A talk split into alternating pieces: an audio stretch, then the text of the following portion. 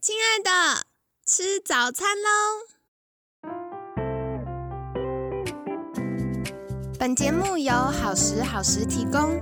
节目开始之前，请帮凯西一个小忙，订阅、分享、给予五星好评吧！也不要忘了追踪好时好时粉砖和 IG。现在也提供 Mr. Box 的订阅式赞助，让我们一起好好吃饭，好好生活，迎接幸福吧！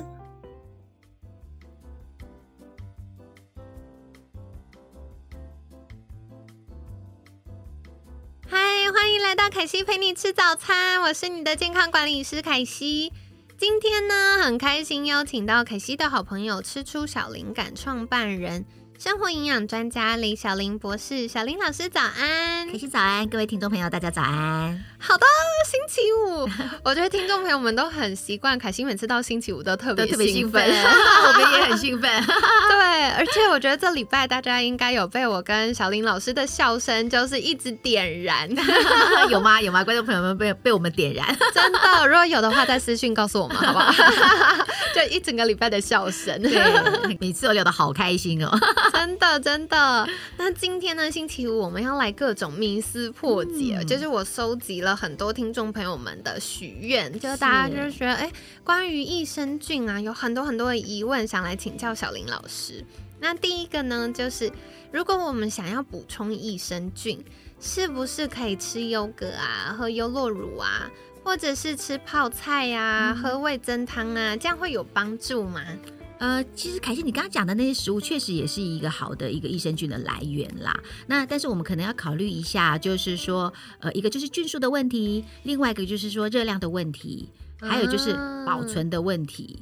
对。比方说，像我知道现在也蛮多人因为健康就会自己做优酪乳或优格，在家里自己自己在家做，对，然后可能就会自己加这个菌粉啊，然后制作啊，然后有些人还会再留下一些优格，然后再再去做下一批的这个对。对这个优格这样子。对对对，我记得之前就是在 YouTube 看到，他就教说你买。一个牛奶加一个优酪乳，你就加进去，然后每次吃的时候呢，你就留下一些些，然后再加新的牛奶，它就可以长出新的优格，这样子，有点像我们那个老留老老面团发酵那个概念，老面老面。对，那其实我觉得要提醒大家的就是说，虽然它们也是一个含有益生菌的食物，没错，可是就是要留意一下，比方说像牛奶，因为它是个高蛋白，也是个高糖的一个食物嘛，所以其实不止好菌喜欢吃它。坏菌也喜欢吃它啊，所以如果说我们在制作那个优酪乳或优格的过程啊，如果你过程中有一些坏菌掉进来了，那就有可能就是会有一些菌的污染，那坏菌也会在里面会增生起来哦。那这个就是我们讲的比较是食品安全的问题啦哦。那当然，如果说大家只是说哎去买一个优格或什么直接现场吃掉，那当然是不会有什么问题这样。对。然后另外就是说，像我们现在讲的这个优格啊、优酪乳啊，它还有一个含糖量的问题，可能大家也要稍微注意一下。除了益生菌的好处，那因为发酵过程会产生酸嘛，那酸的这个口感有时候大家不太喜欢，所以很多厂商它会添加糖进去。那本来牛奶就已经是含糖量还蛮高的食物，然后又加糖，所以热量可能就会比较高一些。那我知道很多人吃优格、优酪乳是希望想减重哦，想要有一些益生菌，然后想要减重，那可能要在热量的部分稍微注意一下。而且其实牛奶的脂肪量也不低，对呀，是啊，嗯，然后另外刚刚还讲到什么泡菜嘛，对。对，泡菜其实也是一个蛮好的健康的一个食物啊，它也是一个发酵的食物嘛。但是我们就是刚刚讲到，就是在保存上也要注意一下。如果说我们要吃多少泡菜，可能就夹多少泡菜出来就好了，就不要那个沾过口水筷子一直夹，对，然后夹，然后没吃完又冰回去，然后下下一餐再拿出来吃，那可能就是好菌坏菌都会在里面。原来如此，那。还有一个是味增，因为大家就觉得是豆类发酵的东西，对，味增啊，或者是像吃纳豆，纳豆里面就有纳豆激酶，对，有这些酵素，那它们都是发酵的，没错。那味增哦，通常我们都会煮熟了，煮成汤来吃嘛，对，不会有人说直接。就是一口味对，吃一口味增，很咸，然后又就是一般我们都会煮熟吃。那味增很多人都会知道说，哎，吃了也是养颜美容啊，哦，就是哎，吃味增对身体很好啊。那为什么？其实这也讲到我们之前有谈到的一个话题，就是后生元啦。哦。对，它已经不是活的菌嘛，因为经过你这么煮之后，它早就这些活菌早就死翘翘了。对啊，温度那么高。对，那为什么它还会对身体有好处？就是因为它在这个发酵的过程呢，已经把我们豆子，比方黄豆或什么，它里面的一些成分，把它小分子化。哦，这就是发酵，对发酵的一个特色嘛，就是说它会把食物的里面的营养成分会把它小分子化，而且它发酵过程会产生一些本来食物里面没有的营养素，比方说短链脂肪酸呐，哦有机酸呐，或者是某些氨基酸，这些就是对身体有帮助的。那它这些也比较不怕热，嗯，哦，所以你在煮，你即使把我们的味增煮熟了，它这些东西都还在里面。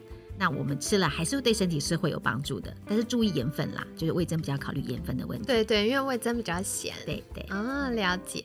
那刚刚延续就是味增这个话题，我想到另外一个，就是因为益生菌它怕酸碱值变化太大，然后或者是它怕热。对。那益生菌需要冰吗？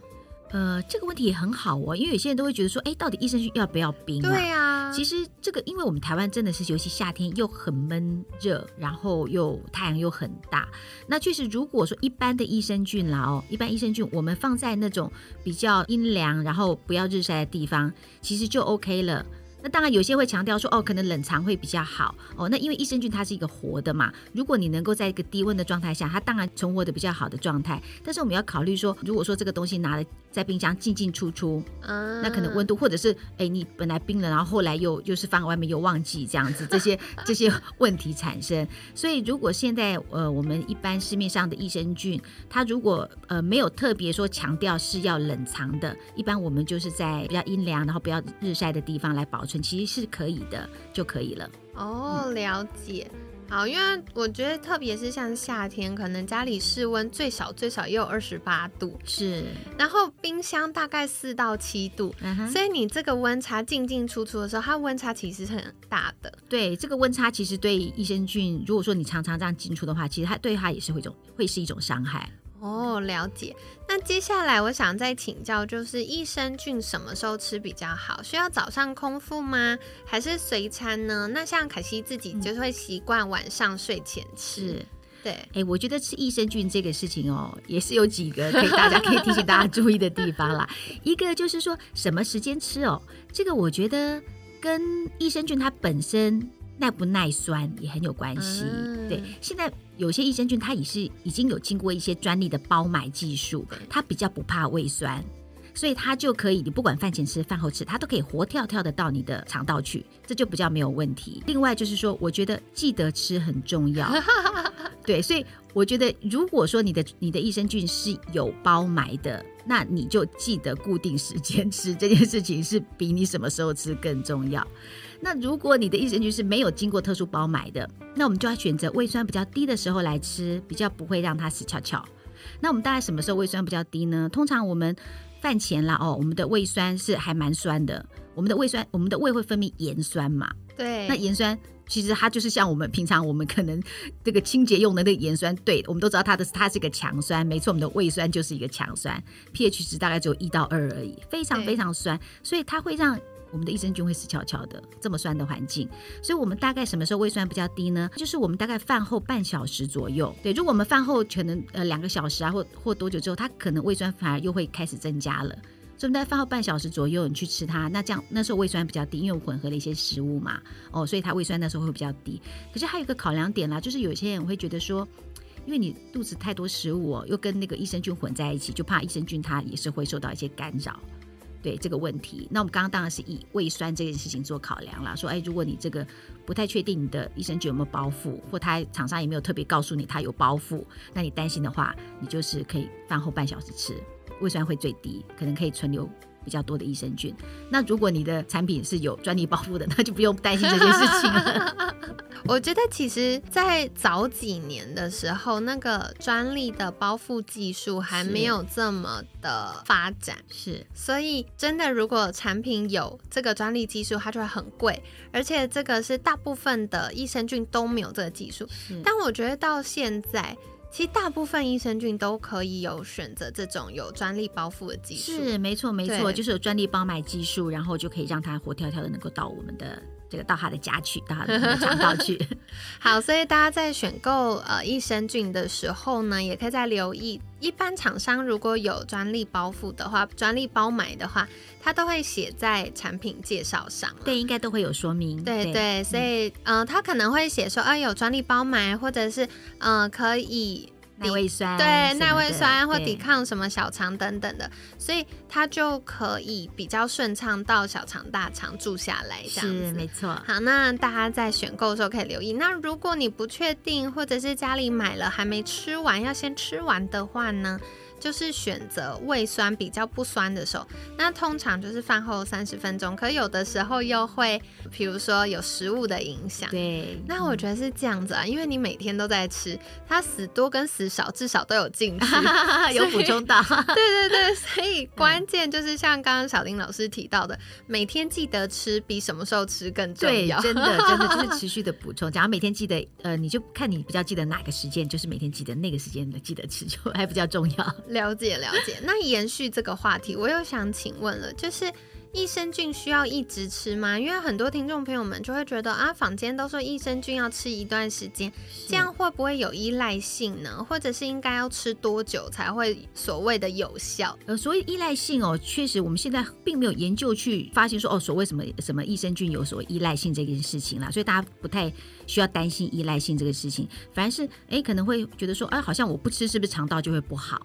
哦，那应该是这么说，就是因为我们现在我们的肠道其实就是我们讲的坏菌比较占优势嘛，所以我们需要一些好菌进去调节我们的这个肠道的整个生态的状态，这样子哦。然后呃，我们刚刚讲持续吃，那吃多久呢？因为说实在，我们肠道的坏菌也不是你一天把它养起来的，也是你日积月累，然后让它慢慢的壮大。所以我们要改变我们肠道的这个细菌的这个生态菌虫的这种这种菌虫的这个生态哦，也是要慢慢去改变、去去调整的。就像凯西也常常提醒大家，就哎，这个益生菌不是吃进来你就完全就在里面，它也是会排出的，它会有个进跟出嘛。那所以我们就是可以持续的补充，慢慢的去改变它的一个好菌坏菌的一个比例哦，跟它的一个优势的一个一个环境的状态。那我们一般会建议啦哦，如果说我们吃这种呃营养保健品啊哦这种调整体质的东西啊，其实大概我们可以用大概三个月这样做一个调整的一个周期。哦慢慢的去改变它，然后呃创造我们自己一个肠道一个好的一个菌虫。我觉得这蛮合理的，因为其实我们很多身体的变动大概都是三个月，比如说中药要吃三个月，是，然后或者是瘦身，如果做一些比较。激进的瘦身方式的话，它的极限大概也是三个月。所以关于身体的耐受程度跟调整的速度，它大概的一个节奏，或者是像我们糖化血色素，是大概也是三个月。对，所以大家如果要吃益生菌的话，也不能想到时候才吃啊，大部分都忘记。对，所以忘记偶尔忘记，真的就就呃就算了，对对对，就记得吃一下就行了，这样 不用太在意，这样 把自己搞得很紧张。对对对。所以大家还是呃稳定的吃一段时间，对我们实际健康的调整是最有帮助。对对，慢慢的去改变我们肠道的这个菌虫的这个好菌坏菌的比例。了解。那也想要再请教的就是，为什么有些时候我们刚开始吃这个益生菌很有效，那后来没效了呢？哎，真的有好好多民众也会有这种疑问呢。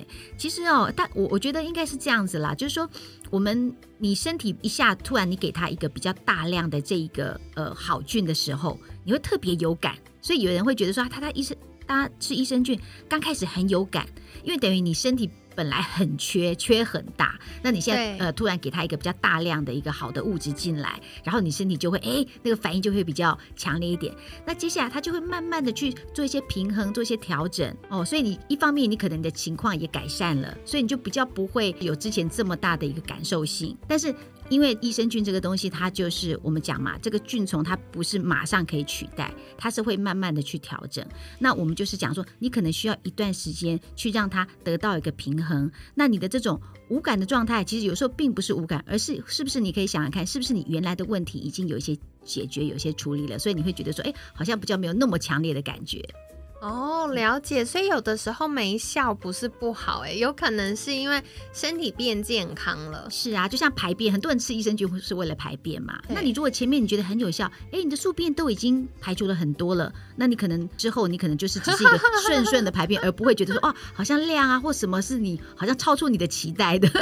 这个凯西很有感，我忍不住大笑，因为以前就你知道，女生就是会觉得嗯，每次很顺畅，然后可以大的很多。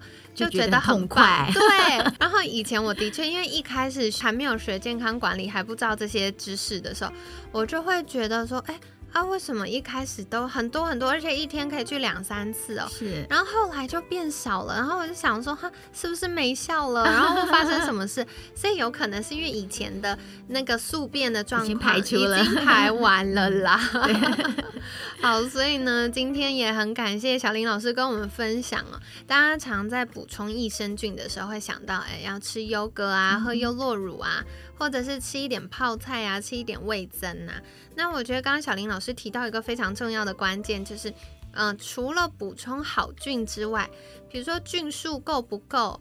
然后这些呃发酵食物安不安全？因为有些时候它不只只有好菌，它可能也会有杂菌，就是坏菌。杂菌这个问题可能就是大家也要稍微留意一下。对，而且我觉得，因为杂菌不是我们肉眼可辨识的，对，所以大家嗯，比如说像自己在家做优格、优酪乳啊，建议还是不要一个一直养下去，对，就单次就可以了。对，就养完之后可能就再换新的，这样会比较。安全，对。那刚刚还有，我觉得小林老师提到一个，我觉得非常非常有趣的是热量。是，他真的忽略热量这件事，因为大家都觉得优格我也没有加水果，我也没加糖，应该热量很低，然后吃了很瘦。但我真的真的遇到非常多的女生吃优格餐之后，胖在小腹，肚子越来越大 了。对，所以像呃，刚刚有讲到牛奶本来就是有乳糖嘛，然后又高蛋白，然后为了口感，一般市售的这些优酪乳、优格也会加糖，对，所以很有可能就是你吃到了非常多的热量，是热量的部分也提醒大家留意一下。对，然后大家觉得吃优格酸酸的，所以为了要 balance 一下口感，然后又补充一下纤维质。就会放很多很多很多的水果，爆炸。好，所以这个呢，就是大家再留意一下。那同样的，刚刚老师有提到，除了味增，像纳豆也是很棒豆类发酵的。是，不过哦，对，还有就是我们的味增啊，跟我们的泡菜啊，可能大家还要留意它的盐分的问题。对，所以这个也是大家要多留意的，因为可能嗯，好菌吃了一点点，就钠吃太多就水肿，对 对对，会血压高起来了，这样就不太好了。对对对。对对，所以大家可以再留意一下。我觉得这些东西都是适量啦。如果具体要改善身体的某些健康需求的话，还是要靠这种，比如说营养补充品，它是有定性定量的，比较可集中火力。对对对对对对对对对，比较可以快速有效这样子。好，那像刚刚我觉得小林老师的回答非常可爱，就是可惜问了说，哎，益生菌到底要早上空腹吃、随餐吃还是晚上吃？大家都会想说，胃酸很多，应该是吃完饭胃酸多，所以早上空腹吃，哇，一整个晚上消化完空空的时候最好。殊不知这时候胃酸很酸。对呀，你空腹的时候胃酸还是很酸的。对，所以最好呢，就是其实现在大部分的益生菌，蛮多市面上都有这个专利的包买技术了。选择有包埋技术的最省事，你就不用去记时间，就想到吃的时候吃。对，你就每天记得同一个时间吃，这样子，每天记得吃比较重要。对，那如果真的很在意的话呢，就是看要不要饭后三十分钟。那另外，因为益生菌吃进去，它不只是嗯进去而已，我们还希望它住下来，所以也可以选肠道蠕动比较慢的时候，比如说晚上睡前，那晚上睡觉肠道蠕动比较慢一点点，它就比较有机会住下来。那再来是益生菌要不要冰？我觉得这题超级常被问到。刚刚小林老师也有介绍到，其实大部分产品现在都设计的非常好，我们只要放在家里阴凉干燥的地方，呃这样子保存就可以了。因为放在冰箱进进出出，或者是呃那个包装可能里面还有结水珠，那到时候你那个粉剂的倒出来它都结块了也不行。然后或者是温差很大了，所以放阴凉干燥的地方就可以喽。那最后呢，就是益生菌到底需不需要一直吃，会不会有依赖性？那要吃多久？为什么会有效没效？等等各种跟有效有关的话题，刚刚小林老师也非常清楚的说明喽。一般建议要调整体质、帮助健康的，大概就是要持续三个月是最棒的。现在研究上也没有说吃益生菌会有所谓的依赖性，但是。嗯，可能刚开始吃有效，后来没效，有可能是刚开始太不健康。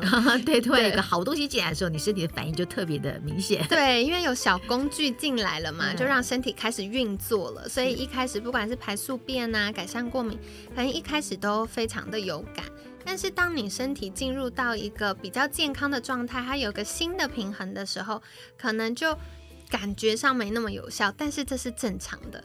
所以大家就不用特别的担心。那说回来，益生菌它不是一个速效药，对，所以嗯，它比较是一个维持整体健康。比如说像这整个礼拜，小林老师有跟我们介绍到情绪呀，或者是嗯，有些专利菌可以帮助我们维持体脂啊，然后瘦。这个血脂的部分啊，改善血脂的状况啊，然后或者是像女生夏天私密处感染啊，对，抗发炎啊这些的，对对，所以这些呢，就是它是一个稳定持续帮助我们变健康的，就大家还是可以在使用上多留意喽。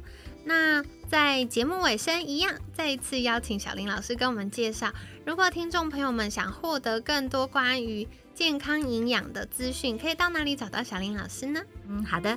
我的粉砖叫做吃出小灵感哦，那所以大家可以呃上网去搜寻啊，加入我的好友，然后或者是我在 YouTube 也有个专属的频道，也是叫做吃出小灵感，是年龄的零哦哦，因为我的名字叫小林，所以我希望大家这个呃比较好记，所以叫做吃出小灵感。然后另外我的 Podcast 的名称叫做营养好棒棒哦，非常简单容易记的名称。那或者是大家可以呃上网去搜寻雷小林营养师，也可以找到我的相关链接哦。然后我也会经常跟大家分享一些呃营养。保健啊，哦，或者是瘦身啊，哦，或者是其他大家关心的话题，那也希望大家多跟我留言互动哦。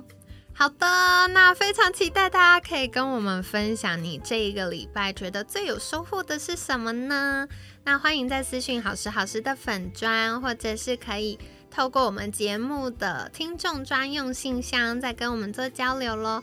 那当然，如果还有任何关于肠道健康相关的疑问，或者是呢，想要知道哎，怎么样可以更具体的瘦身，也都欢迎来许愿。那凯西就会再邀请专家来分享。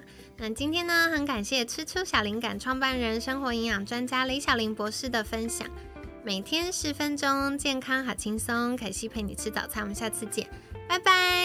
谢谢凯西，谢谢各位听众朋友，我们下次见喽，拜拜。